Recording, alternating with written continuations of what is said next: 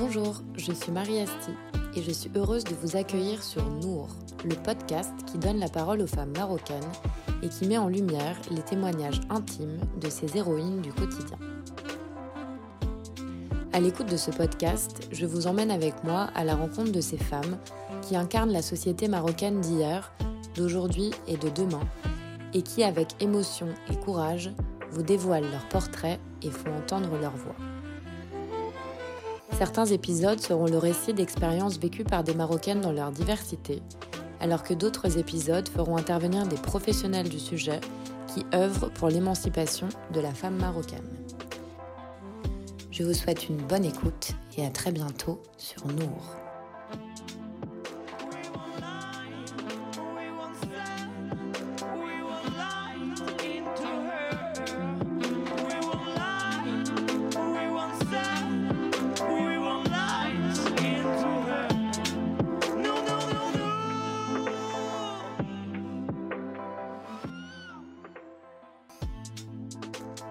Épisode 3 Myriam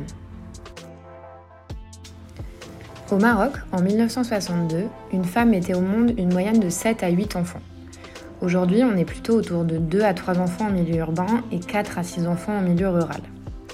Cette diminution est liée au recul de l'âge du premier mariage et à l'utilisation de la contraception qui permet une libération tant matérielle que psychologique des femmes et favorise leur autonomie. Le gros souci au Maroc, ce sont les infrastructures et l'accès à ces infrastructures. Déjà dans les centres-villes, on n'est pas toujours bien équipé, aussi bien en moyens humains que matériels, alors imaginez un peu dans les villages reculés. Ce problème a plusieurs conséquences. D'abord, une mortalité maternelle très élevée au Maroc, mais également des violences gynécologiques ou obstétricales. J'ai notamment appris que l'OMS préconisait un taux d'épisiotomie de 10% des accouchements. Au Maroc, on est à 61%. Ce problème a également pour conséquence une mauvaise prise en charge des femmes et de leurs familles.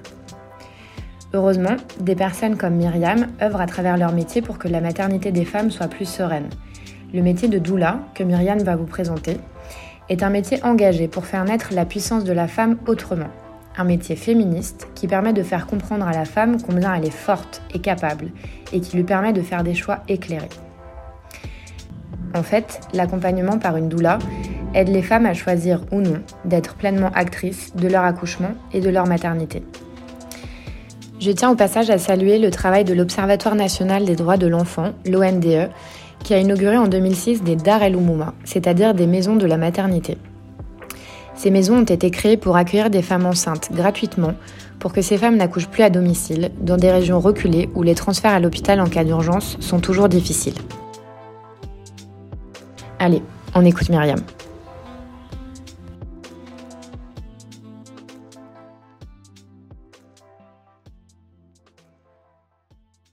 Bonjour Myriam. Bonjour Marie. Comment tu vas? Je vais bien, merci. Merci de m'avoir invitée. Merci à toi d'être euh, d'être présente et de nous parler de ton beau métier.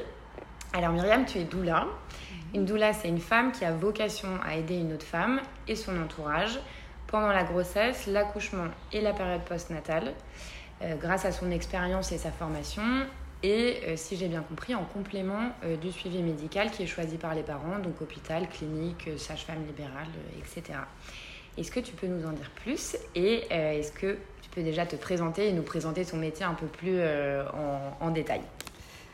Oui, bien sûr. Alors, effectivement, une doula, c'est une femme qui va accompagner la femme enceinte et son entourage, donc le mari, puisqu'au Maroc, on est dans un, dans un schéma où c'est une femme et son mari, euh, et éventuellement aussi les enfants, puisqu'on peut accompagner aussi pour un deuxième, un troisième enfant.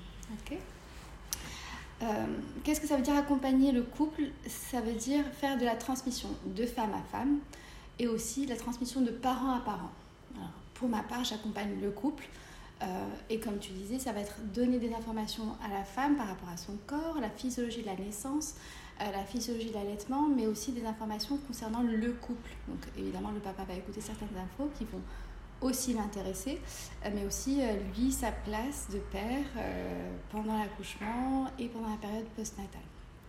Donc d'abord, on va fournir des informations afin qu'ils puissent cheminer et dans le but de faire des choix éclairés.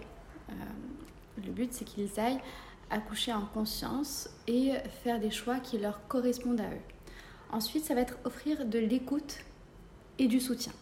De l'écoute euh, pendant la grossesse. Il y a souvent des angoisses par rapport à l'accouchement, euh, de la peur, des préjugés. Euh, et du soutien, un soutien même inconditionnel, c'est-à-dire quel que soit leur choix, à partir du moment où ça ne heurte pas mes valeurs, mhm. euh, je vais les soutenir dans leurs choix, même s'ils sont différents de ceux que j'aurais fait moi-même. Euh, et ça, ça va permettre en fait à ce couple d'être plus fort, de, de, les rendre moins vulnérables en vue de ce qui les attend, que ce soit le jour J ou le postpartum. Euh, L'écoute, c'est aussi beaucoup, beaucoup en postpartum. J'imagine. beaucoup pour la mère, mais aussi pour le père. Euh, et puis un soutien physique et mental pendant l'accouchement. C'est-à-dire que je peux être aussi présente le jour J avec euh, l'accord de l'équipe médicale évidemment. Euh, parce qu'une doula a déjà expérimenté en général un accouchement, ou du moins mm. elle a assisté à pas mal d'accouchements, et du coup, on sait que ce qui se passe est normal. Et donc à mm. partir de là, ça va être apaisant pour le couple de se dire ok je vois dans son regard qu'il n'y a pas de peur c'est une alliée euh, une alliée pendant à tout à tout instant de, de, la maternité en fait oui autour de la maternité dans, pendant cette période euh, qu'est la périnatalité euh, j'ai eu un retour d'un papa qui disait j'ai vu ma femme commencer à, à, soupirer très fort. Et puis je me suis retournée j'ai vu Myriam l'air de rien elle continue à la masser. Et je me suis dit, ok donc tout, va bien, tout va bien, ça va. Et puis, euh, c'est aussi faire tout ça, euh, donner de la force et du courage euh, sans jugement, avec bienveillance et toujours avec un accueil inconditionnel, ce qui n'est pas simple. Mmh, mmh. avec l'Institut des doulas de France, on, nous apprend à, définir notre cadre de référence, jusqu'où je peux aller, qu'est-ce que je peux accompagner? Mmh, et qu'est-ce que je ne peux pas ou que je ne souhaiterais pas accompagner? ok, la notion de valeur dont tu parlais tout à l'heure, est-ce qu'il y a un peu une, une, clause morale en fait quand tu peux plus parce que ça correspond pas à tes valeurs euh, euh, morales ou euh, ouais. d'une part et puis parce qu'aussi je ne serai plus la bonne doula. Ouais, c'est ça. Accompagner à contre cœur oui c'est plus accompagner. c'est plus accompagner. C'est juste donner de l'information mm et être, on va dire, fake, non, ça on tout le... On n'est plus dans le service à, la personne, parce que c'est du service à la personne, et, mm. ça touche quand même euh, euh, profondément les parents qu'on accompagne. Donc voilà, et puis aussi, une doula, c'est une tierce personne. Ce n'est ni la grand-mère, la future grand-mère, ni la future tante, ni la copine. Donc on arrive sans a priori. Mm. Je ne connais pas le couple. Mm, je vais apprendre à les connaître. Euh, on va cheminer ensemble. Je vais marcher à côté, jamais devant eux il n'y a pas d'enjeu. Tu vois, je ne vais mm. pas arriver avec euh, mes préjugés. Ah, mais ma fille, elle sera jamais capable de faire ça. Ou à l'inverse, euh, euh, surestimer mm. son, enfant. tu es, beaucoup plus neutre, effectivement, mm. qu'un membre de la famille ou qu'un membre de, de l'entourage proche. Et puis, du coup, parfois, pour justement trouver une écoute bienveillante, non jugeante, ça va être plus facile avec une tierce personne qu'avec des personnes de l'entourage. Et hum, du coup, tu, as cité euh, l'Institut des doulas de France. Tu as été formée euh, en France, hein, c'est ça? Quelle est, la, quelle est la formation en fait pour, euh, pour faire ce que tu fais si ça intéresse d'autres personnes. personnes qui nous écoutent? Alors oui, pour ma part, je l'ai faite à l'Institut des doulas de France par choix. J'ai failli partir en Suisse puisque il y a aussi une autre formation qui m'intéressait en Suisse, mais j'ai été plutôt avec l'Institut des doulas de France. Pourquoi? Je ne sais pas, une question peut-être d'intuition. Euh, et je n'ai pas été déçue. Une année euh, où on se retrouvait régulièrement avec 16 femmes, donc vraiment une, atmosphère particulière. 16 femmes, plus les deux formatrices, autant d'histoires d'accouchement, d'allaitement, de postpartum. Oui. Richissime. Et vraiment, les échanges que j'aurais eu avec ces femmes-là, je ne suis pas sûre qu'un jour je suis pas sûre qu'un jour j'aurai une expérience aussi profonde. Parce qu'on voit un petit peu de tout, alors euh, on touche à, vraiment à, beaucoup de choses, euh, des expériences profondes. Très profondes parfois, des, vraiment mm. des choses qui, qui auront marqué des femmes à vie. Et donc, ces, ces, échanges-là, euh, c'était en présentiel, parce qu'il n'y avait pas la Covid, j'ai eu cette chance-là aussi, mm. étaient vraiment précieux. Et ça permet de voir justement que des possibles, il y en a beaucoup en matière de maternité, de parentalité. ça permet d'être plus, on va dire, plus ouverte à accueillir l'autre. la différence, les histoires de chacune, non, c'est sûr que c'est comme ça qu'on est mieux formé en, sachant ce qu'on peut, qu'on peut être amené à rencontrer mhm. après. Mhm. C'était donc c'était vraiment puissant. Et alors après il existe d'autres formations, je veux dire euh, que ce soit en France ou ailleurs. Euh, il existe une formation ici même euh, à Casa, mais mais voilà. En tout cas moi mon choix à l'époque c'était avec Doula de France, donc faire une formation en français, pas en anglais, puisque même si je parle mm. anglais, j'étais plus à l'aise avec avec le français, avec la culture française qui est sans doute forcément plus proche euh, de la mienne, puisque je suis de toutes les façons également française, euh, plutôt que, que, la Suisse, tu vois. Voilà. Mmh. Ouais, ouais, je comprends. Je comprends. Et donc, à propos, euh, c'est pas un métier qui est très connu pour l'instant. Et, et c'est, je crois, pas un métier qui est très connu au Maroc. D'ailleurs, pour l'anecdote, quand on, a, on avait prévu de se rencontrer, je suis allée faire des recherches et les premiers mots-clés que j'ai mis ensemble, c'était doula et Maroc. Et, euh, et j'ai trouvé très très peu d'informations euh, mm. liées et de connexions entre ces deux mots. Euh, qu'est-ce qui t'a poussé toi à exercer au Maroc, à part le fait évidemment que, que tu, tu habites ici Est-ce que tu avais ce souhait de développer cette, cette pratique ici? Comment ça s'est passé? Alors, c'est lié à mes, mes histoires d'accouchement et d'allaitement. j'ai trois enfants que j'ai eu tous les trois ici, à Casa. Et pour mon deuxième, j'avais fait appel à une sage-femme libérale à l'époque, Maya Labbé, si elle m'écoute, parce qu'elle sait à quel point je lui suis reconnaissante. Et ça a été euh, euh, une formidable expérience. Cette femme venait chez nous euh, et nous accompagnait avec mon mari, parce que c'était encore une fois un accompagnement. Qu'est-ce que j'entends par accompagnement?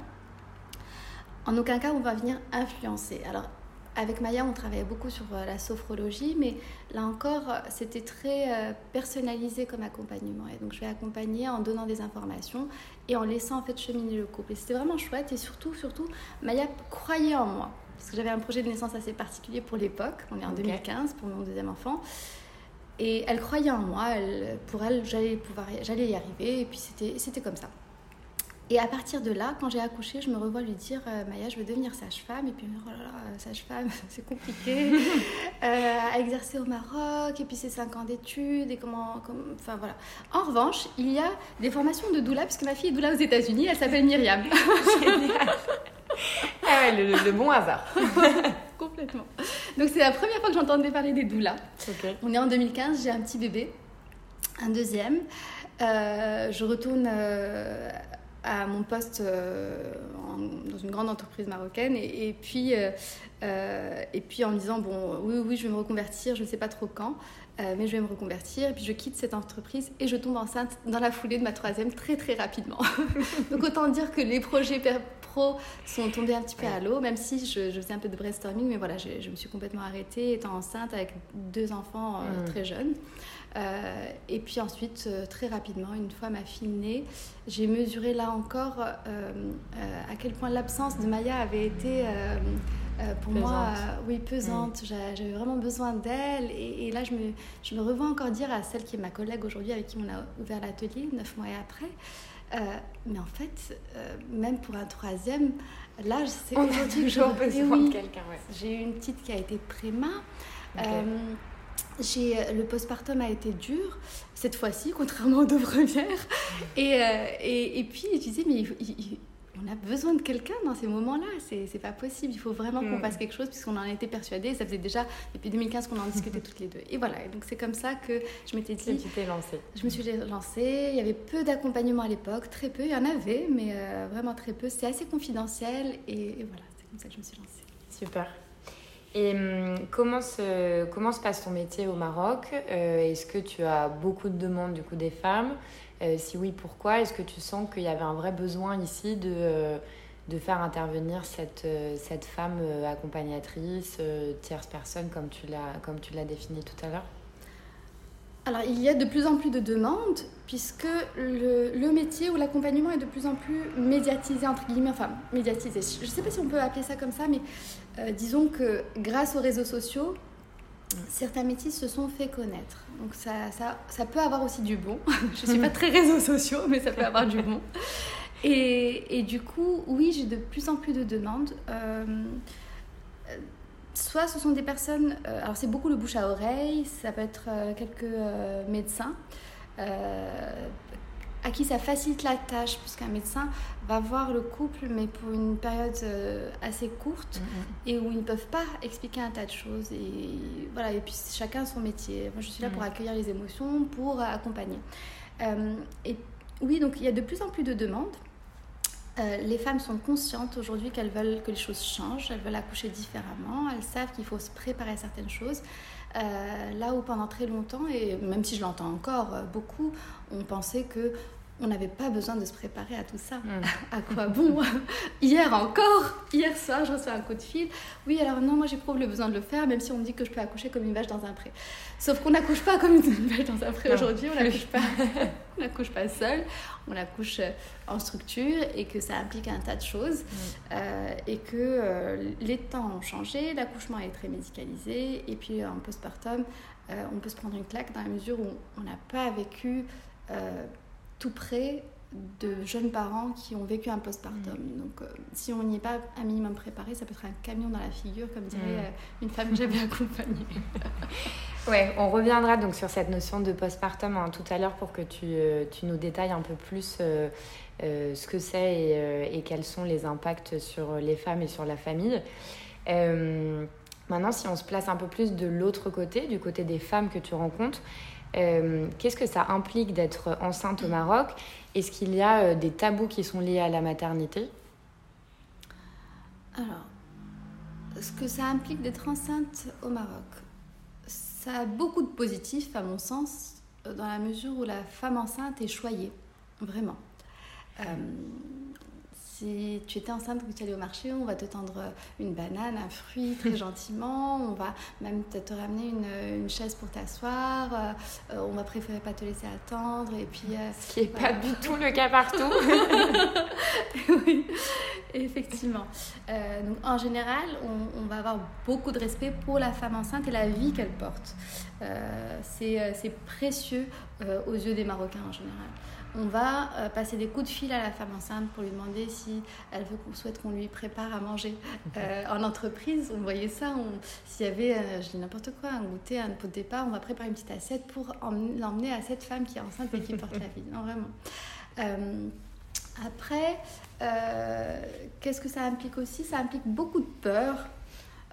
beaucoup, beaucoup de peur en fait, puisque malheureusement, euh, à l'hôpital, il y a beaucoup de, et pas qu'à l'hôpital, il y a beaucoup de violences obstétricales, euh, beaucoup de récits d'accouchement euh, traumatiques qui vont forcément impacter les futurs parents. Et ça, moi, ça me, ça me navre de voir que beaucoup de femmes m'appellent en disant voilà, j'aimerais m'informer pour l'accouchement. Souvent, c'est pour l'accouchement, on ne parle même pas encore du postpartum. Et euh, quand je demande comment est-ce que vous souhaitez accoucher, est-ce que vous avez une idée? Alors, la réponse c'est euh, par voie basse. Alors oui, à mon sens, n'est pas, ça ne devrait pas être une option. Oui, on se prépare pour une voie basse, même mm. si ça peut être autre chose, ça peut être une césarienne évidemment. Mais euh, logiquement, on va se préparer à aller accoucher par voie basse. Mais c'est dire à quel point la femme n'a plus confiance en, en, elle, en sa capacité à le faire. Mm. Et, euh, et, voilà, ça, c'est aussi la réalité du terrain aujourd'hui euh, au Maroc, sans doute à Gaza en particulier. Et tu penses que c'est lié, euh, tu penses que c'est lié à quoi ces, ces, violences dont tu parles et, et, cette peut-être désorganisation du système à ce niveau-là?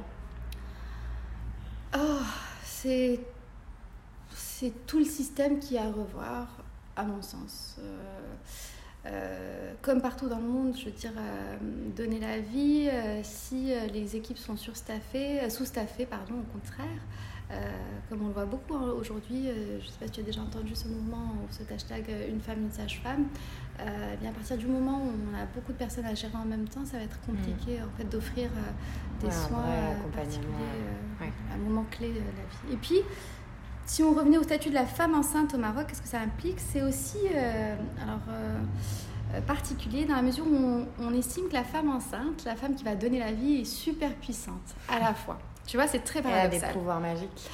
Et oui, tu sais pourquoi? Parce que en fin de grossesse, on peut se recevoir un tas de coups de fil. te demandant, tu peux te recevoir un tas de coups de fil te demandant, s'il te plaît, est-ce que tu pourrais prier pour moi pendant l'accouchement? On estime que les prières de la femme vont être exaucées. Génial. Et oui, et en ça, on magnifique. estime que, voilà, ouais, c'est magnifique. On ne peut pas, euh, les prières de la femme qui accouche ne peuvent pas ne pas être Mm. exaucées. Et ça, c'est vraiment très fort quand Ouais, on l'a quand on entendu, oui, c'est très très beau, c'est- c'est c'est très puissant. C'est de dire à quel point on imagine que cette femme est en train de donner la vie, donc elle est extrêmement puissante et au plus proche de Dieu, entre guillemets. Oui. Bon, je sais pas si la femme enceinte, au moment où elle accouche, pense effectivement à faire toutes ces prières. Je pense qu'elle est un peu occupée à autre chose, mais en tout cas, l'image est très belle. Euh, alors, à propos de, de, l'accouchement, euh, je sais qu'au Maroc, euh, de nombreux accouchements sont pratiqués un peu automatiquement par césarienne. Euh, J'ai lu un, un article qui dit que 50% des naissances sont réalisées par césarienne au Maroc. Pour information ou rappel, l'OMS préconise plutôt un taux de 15% euh, dans les pays. Qu'est-ce que tu en penses et est-ce que tu peux avant tout nous rappeler la différence entre accouchement par voie basse et accouchement par césarienne dans tout ce que ça implique euh, pour, euh, pour la femme et pour le bébé Oui. Alors, le taux de césarienne est très élevé au Maroc, clairement. Euh, il est même de, de 65% dans le privé. Ça, c'est une étude euh, qui est parue malheureusement il y a un petit moment, en 2016 euh, de mémoire, et, on n'a pas de chiffres plus récents. Euh, c'est le cas de la majorité des pays euh, émergents. Donc, un taux de césarienne qui est très très élevé et donc très inquiétant. Euh, mais aujourd'hui, je constate qu'il y a un changement véritable. Euh, là où, euh, quand j'ai eu mon premier, par exemple en 2012, ce n'était même pas une option pour beaucoup. C'est-à-dire la voix basse n'était pas une option. Ah ouais. Beaucoup de personnes s'en allaient directement en prenant rendez-vous avec le médecin pour la césarienne. Là, je parle du privé évidemment, Mhm. parce que au contraire, à l'hôpital public, euh, c'est encore une autre histoire et, et la césarienne n'est faite euh, qu'assez rarement. Euh, donc il y, a, il y a un véritable changement, il y a de, de plus en plus de parents qui, qui ont pris conscience euh, qu'on pouvait faire autrement. Euh, et comme c'est la tendance dans tout aujourd'hui et partout dans le monde, on, on voudrait aller vers du plus naturel, Mhm. Donc, que ce soit dans, en gros dans, dans nos vies en général et en particulier aussi pour euh, la naissance. Donc j'ai également de plus en plus de femmes qui voudraient accoucher naturellement. Quand Mm. J'entends par naturellement sans péridurale, sans Mhm. aucun artifice. Euh, donc il, il y a un changement qui est en train de s'opérer depuis, euh, depuis, je dirais bien, 2-3 années. Euh, il y a même de plus en plus de femmes euh, primipares, donc qui vont accoucher pour la première fois, qui Mhm. voudraient accoucher naturellement, mais pas que. La majorité euh, des femmes que je vois voudraient accoucher uniquement par voie basse, c'est leur seul souhait. Euh, et j'ai aussi de plus en plus de femmes qui souhaitent tenter ce qu'on appelle un AVAC, c'est-à-dire un accouchement vaginal après césarienne. C'est-à-dire une femme qui a déjà eu une césarienne mais qui ne souhaite pas avoir une Renouveler. deuxième euh, césarienne. Ok, ouais, c'est possible. C'est possible dans certaines conditions, dans la mesure où la raison de la première césarienne n'est pas permanente. D'accord. Ok? Euh, et dans la mesure où la femme est soutenue par son équipe, évidemment, enfin l'équipe médicale. Mhm. Euh, et puis il y a même quelques femmes parfois qui m'appellent pour un AVA2C après deux césariennes. C'est dire qu'il y a véritablement un il y a une changement. volonté, euh, une vraie volonté des femmes et un, et ouais, et un changement possible. Oui. D'être, on va dire, se prendre un minimum en main et, d'accoucher différemment. Alors, et la différence entre une voie basse et une césarienne, eh bien, une voie basse, c'est un accouchement par les voies naturelles. Euh, une césarienne euh, est censée euh, sauver la vie de la mère ou de l'enfant. Donc évidemment, dans ces cas-là, c'est c'est un acte qui va être salutaire, mais ça reste une opération chirurgicale, Mhm. avec un post-opératoire qu'on va vivre et du coup, on n'est pas remis sur pied aussi rapidement Mhm. qu'après une voie basse qui s'est passée, on va dire, dans des conditions normales. Mm.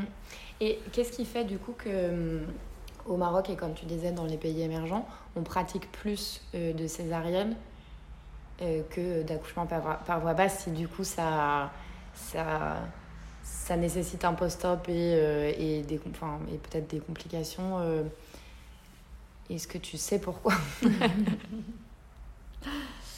Mais tu préfères pas le dire. on peut ne pas le dire. Donc, on a donc parlé de l'accouchement. Euh, dans un second temps, une fois que tu as accouché, Qu'est-ce que ça implique d'être d'être une jeune maman au Maroc? Et est-ce qu'on peut revenir sur cette notion de postpartum dont on a qu'on a évoqué précédemment? Oui. Alors au Maroc, on va encore une fois commencer par le positif. Le positif en postpartum, c'est que la femme est souvent très entourée. Euh, ça commence un peu à se perdre, mais souvent les grands-mères sont là. Euh, donc la belle famille, la famille, euh, on s'occupe de lui préparer à manger. certaines ont une aide ménagère, celles qui n'ont pas d'aide ménagère, c'est la famille qui va s'occuper de ramener des plats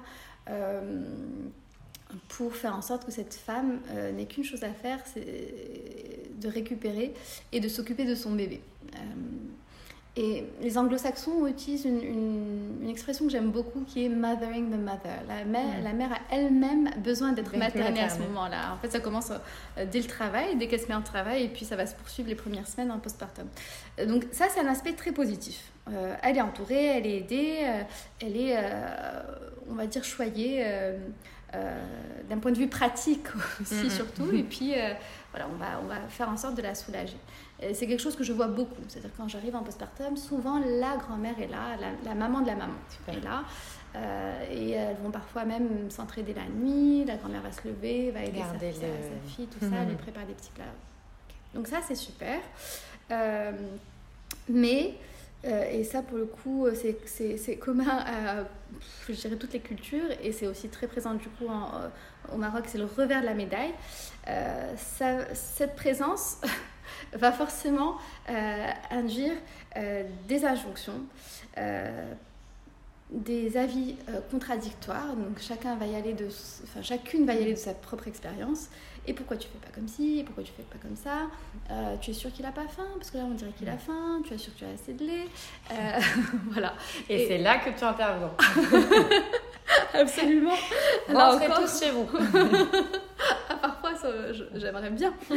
Mais là encore, elle a besoin d'une aide pratique. Donc, cet équilibre est très compliqué à trouver en postpartum. Euh, pas, pas qu'il y ait d'ingérence dans la vie du couple, euh, qui a besoin au contraire à ce moment-là de voler de ses propres ailes. Je veux mm. dire, le but, c'est, pas de les infantiliser. Euh, L'Institut des doulas de France nous a appris à ne jamais faire à la place des parents. C'est-à-dire que quand j'arrive, à moi qu'on me demande de prendre le bébé dans les bras, ou mm-hmm. que ce soit vraiment pour aider, bon là encore plus avec la, la, Covid, mais je ne suis pas censée faire à la place de je peux aider pour donner un premier bain. Euh, je propose systématiquement aux parents de, de, donner le bain au, bébé, et puis il y en a qui ne se sentent pas. Donc là, bien sûr, le mm. but, c'est vraiment de les épauler, de les aider, de les accompagner dedans. Mais voilà, donc postpartum au Maroc, euh, chouette, beaucoup d'aide pratique, et ça, c'est indispensable pour le mm. coup. Mais ça, ça, va avec euh, les, conseils contradictoires et, qui vont comment dire, très confusing, tu vois, mm. c'est, euh, ils savent plus où donner de la tête. Et c'est pour ça aussi que l'accompagnement en prénatal a toute son importance, puisqu'on a déjà, on s'est déjà préparé à des, certaines éventualités. Mm. La difficulté à allaiter, si euh, ça, ça, ça, peut exister, ça existe. Les difficultés maternelles, euh, l'état émotionnel dans lequel va se retrouver la femme, le couple, le rythme du bébé. voilà, donc voir la physiologie de l'allaitement, comment ça se met en route, tout ça, mm, mm. pour pouvoir après comprendre ce qui se passe et mieux interpréter ces pleurs du bébé. Ouais, les réactions. Mm, voilà. Euh, et donc à ce stade de, de jeune maman, euh, comment tu accompagnes euh, ces femmes concrètement grâce à ton métier de, de doula? En groupe ou en individuel? À Casa, c'est comme ça que, que je procède. Euh, je les accompagne en leur donnant, donc, comme je disais avant, de l'information, tout ça, mais aussi, euh, ce qui va être très important, c'est leur montrer une autre image de la naissance. Voilà, que l'accouchement, ce n'est pas gore, comme on l'a déjà dit. Quand j'avais annoncé que j'allais me former à devenir doula à deux amis, c'est très drôle, c'est dans ce quartier. On déjeunait ensemble, on est en 2018-17. Et elles me disent, mais en fait, tu vois pas le côté gore de la naissance? Non, la naissance, c'est merveilleux C'est une déesse qu'on a en face de soi qui est en train mais de, donner, de donner la vie. de toutes ses forces, la vie. Donc vraiment, c'est changer le regard qu'on porte sur la naissance, le changer. Euh, ça va commencer par ça. Euh, montrer à quel point la femme est puissante, parce que pour moi, véritablement, la femme est puissante les écouter, beaucoup, beaucoup, les accueillir tels qu'ils sont, Euh, et, donc concrètement, ça va être soit pour un premier enfant euh, parce qu'il a de l'info, soit pour après un accouchement traumatique aussi. Mm. J'ai des couples qui viennent, ça s'est très mal passé pour un premier. Et en général, c'est chouette parce qu'ils savent vraiment ce qu'ils souhaitent et ce qu'ils ne souhaitent vraiment plus. Mm, mm. Et, ça permet de, de faire le deuil, ça permet à ce, ce, couple de faire le deuil de ce qui s'est passé auparavant et d'avancer. Euh, et de se réconcilier parfois avec leurs histoires. Alors, je ne suis pas thérapeute, euh, mais... Euh, tu dois avoir une part de d'accompagnement thérapeutique un petit peu, j'imagine, même de manière très indirecte ou non intentionnelle, mais je pense que tu fais du bien aussi mm. sans, sans, forcément que ce soit le, ce but-là qui soit recherché, mais je pense que tu ça en fait partie. Alors, je ne suis pas thérapeute, mais on, a beaucoup travaillé euh, l'écoute active pendant la formation, mm. donc durant toute l'année. Et donc, c'est vraiment pour euh, laisser l'autre cheminer mm. euh, en tant qu'adulte et aussi, oui, dépasser des situations qui peuvent être difficiles. Mm, donc, voilà, donc ça peut être après un accouchement traumatique. et c'est toujours croire en l'autre, croire, croire qu'ils peuvent y arriver, qu'elle peut y arriver dans un premier temps, elle pour mettre ce bébé au monde, et puis ensuite avec ce bébé. Mm. Euh, voilà, puis après, il y a plusieurs services qui peuvent euh, se, rajouter à ça. Euh, des massages femmes enceintes, des massages bébés, le resserrage du bassin, il y en a qui se lancent dans du chant prénatal, l'hypnobirthing.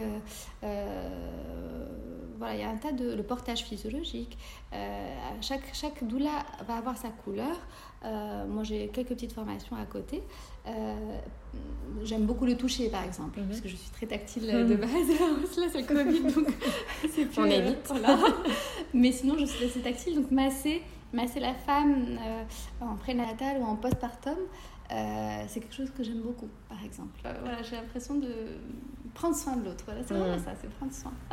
c'est très généreux comme, euh, comme métier et tu es, es, vraiment incroyable. Ça me donne envie d'avoir un enfant tout de suite et de faire appel à tes services. Avec grand plaisir. donc, on a beaucoup parlé des mamans, des femmes d'une manière générale. est-ce que, enfin, pas est-ce que j'ai compris que tu travailles aussi avec les papas et pour les papas. Euh, quelle est leur place euh, dans toute cette euh, grande histoire qu'est la maternité et particulièrement l'accouchement et particulièrement le postpartum? Alors souvent ils sont tirés par la peau du cou. Première séance, souvent c'est bon, je l'ai obligé à venir parce que j'estime que c'est important qu'il soit avec moi. Cet enfant on l'a fait à deux. Et, et souvent, enfin quasiment tout le temps, le papa revient. Pourquoi? Parce que, un, il sent qu'il a tout, tout, son rôle à jouer là-dedans. Euh, dès la fin de grossesse, euh, il comprend qu'il y a des choses à faire le jour J mm. et que euh, là encore, quand on y va à deux, quand on est impliqué à deux, on est plus fort c'est la réalité. Je veux dire, un enfant à deux, c'est plus facile quand même. Je veux dire, c'est déjà pas facile à deux, mais c'est déjà plus facile. Et, et, donc, du coup, euh, ils comprennent que voilà, ils ont tout, tout, leur rôle à jouer pour euh, préserver un environnement favorable à la physiologie de la naissance. Pas l'accouchement physiologique, je parle vraiment de la physiologie. Donc, qu'est-ce qui va faciliter euh, les massages, le soutien, voir tout simplement que sa femme est capable de euh, comprendre comment ça se passe et que ce n'est pas juste euh, quelques euh, femmes douées pour accoucher. Non, non, que toute femme a ça en elle.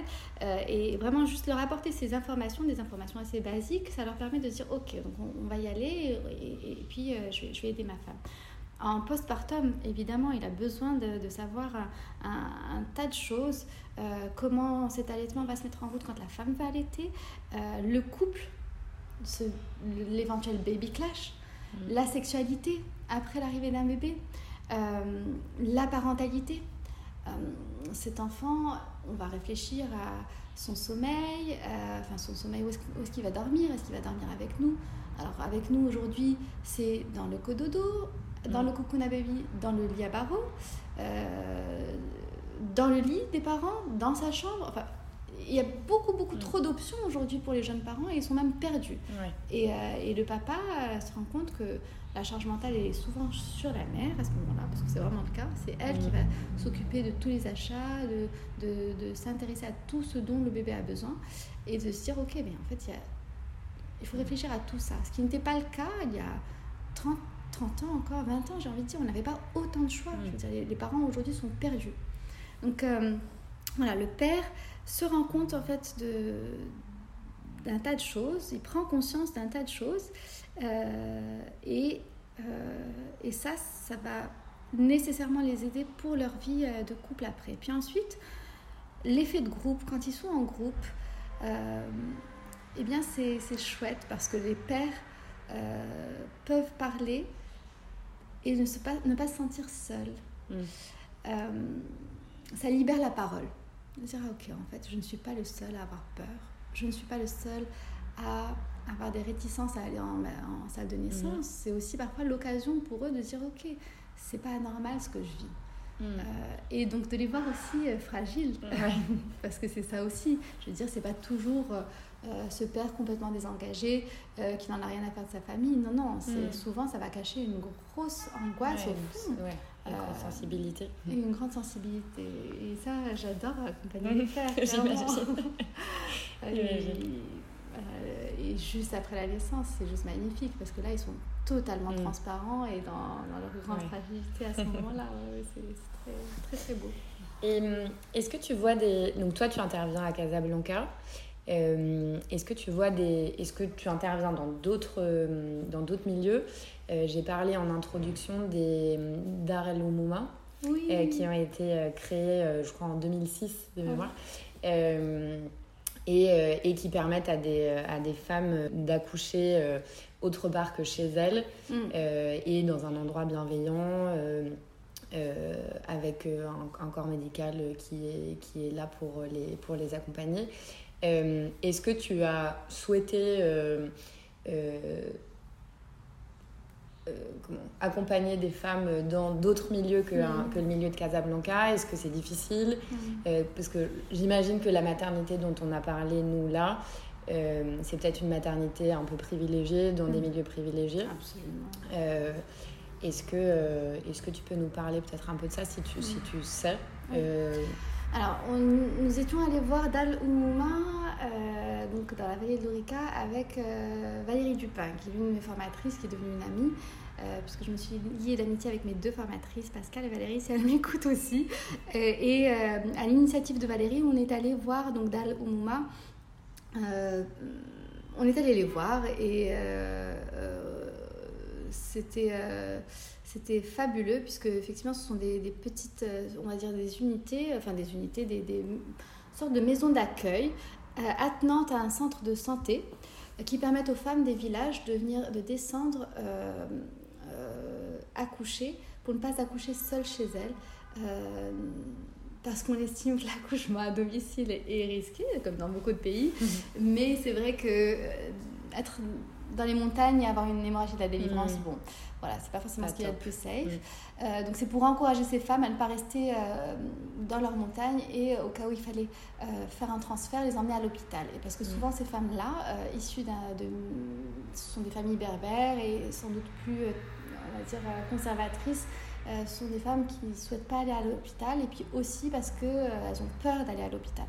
Et Malheureusement, on n'a pas pu renouveler euh, l'expérience. On devait le faire et moment, enfin celle qu'on avait vue, euh, il y avait personne, elles étaient en vacances. Et avec la Covid, on, a été un petit peu bloqué. Mais mm. c'est un projet euh, que, que, que, nous avons avec Valérie et que nous allons renouveler, puisque ça nous a permis de voir une femme qui est l'équivalent d'une doula.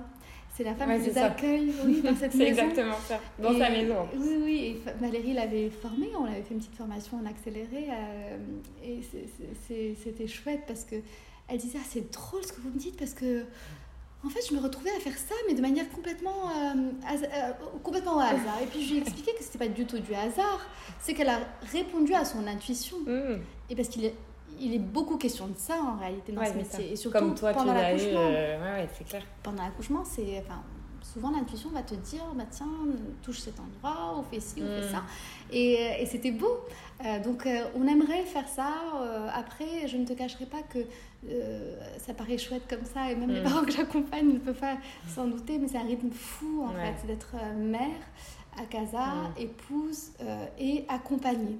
Parce qu'accompagner, c'est accompagner l'individu. Mm. C'est, euh, ça ne s'arrête pas aux séances, c'est répondre à des messages, répondre à des coups de fil, des messages de détresse parfois, mm. ça va pas du tout et ça, ça demande beaucoup, beaucoup, beaucoup, beaucoup, beaucoup d'énergie dans une ville euh, comme Casa. Mm. qui est déjà euh, une grande fourmilière pleine de stress. Et du coup, pour finir, la tradition chez Nour veut que tu donnes un petit mot à nos auditrices et auditeurs.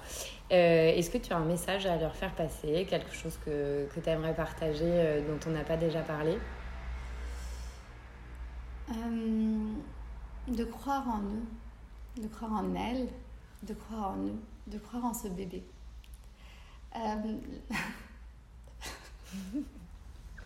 Il y a beaucoup d'émotions aujourd'hui. Souvent, je mets ça sur le coup de la fatigue. Euh, la femme est puissante, la femme est capable de beaucoup. Et ça commence là. Ça peut être vraiment une expérience initiatique, en fait, un acte initiatique d'accoucher, de donner naissance, surtout quand on donne naissance par soi-même et euh, de croire en ce bébé, de croire en ses capacités à, à, à, le faire et, et, et, d'y aller en fait, mais de s'écouter. Alors c'est bien de s'informer, aujourd'hui on doit s'informer, là où logiquement on devrait juste euh, se laisser emporter par euh, ces, ces, contractions et, s'en aller accoucher. On ne devrait surtout pas se poser de questions, mais aujourd'hui on doit s'informer. aussi, Attention, l'accompagnement n'est pas inutile, c'est rarement inutile. C'est, j'ai envie de dire, c'est jamais inutile. On a toujours besoin d'être écouté à un moment ou à un autre de sa grossesse et en postpartum. Donc, euh, voilà, euh, faut, faut pas. c'est important de, de, de, se faire confiance et c'est important aussi de partir informé parce que être informé, c'est être plus fort aussi. Mm, mm. C'est, euh, c'est prendre son destin en main. Euh, euh, c'est aussi prendre ses décisions et, euh, et, être acteur et actrice de son accouchement, de sa parentalité, de sa maternité. Super, sur ces belles paroles. merci beaucoup Myriam. C'était une très très belle rencontre et, et, beaucoup d'émotions, beaucoup de, beaucoup de belles informations à communiquer à tous ces gens qui nous écoutent. Bonne journée. Merci Myriam pour ta délicatesse lors de notre rencontre. Merci au nom de toutes les femmes qui ont eu la chance de croiser ta route. Pour terminer cet épisode, je voulais partager avec vous un petit mot que j'ai trouvé sur le compte Instagram d'une doula et qui définit à merveille ce métier. Elle n'est pas une amie, elle n'est pas une soignante. Elle est l'une des plus anciennes figures maternelles. Elle est une présence rassurante qui sera toujours à votre écoute et vous soutiendra dans vos choix. Elle vous rappellera ses choix et pourquoi vous les avez faits lors des moments de doute ou de peur. Elle voit à travers vous, elle sait qui vous êtes. Sa connaissance de votre voyage renforce votre confiance en vous. Elle saura soulager la douleur d'un geste, d'un mot, d'un regard. Elle est une doula. Comme d'habitude, je vous rappelle que Nour existe grâce à vous, grâce aux étoiles et commentaires que vous laissez et grâce au partage que vous faites de mes épisodes. Un gros merci pour votre écoute et à très bientôt pour le prochain épisode.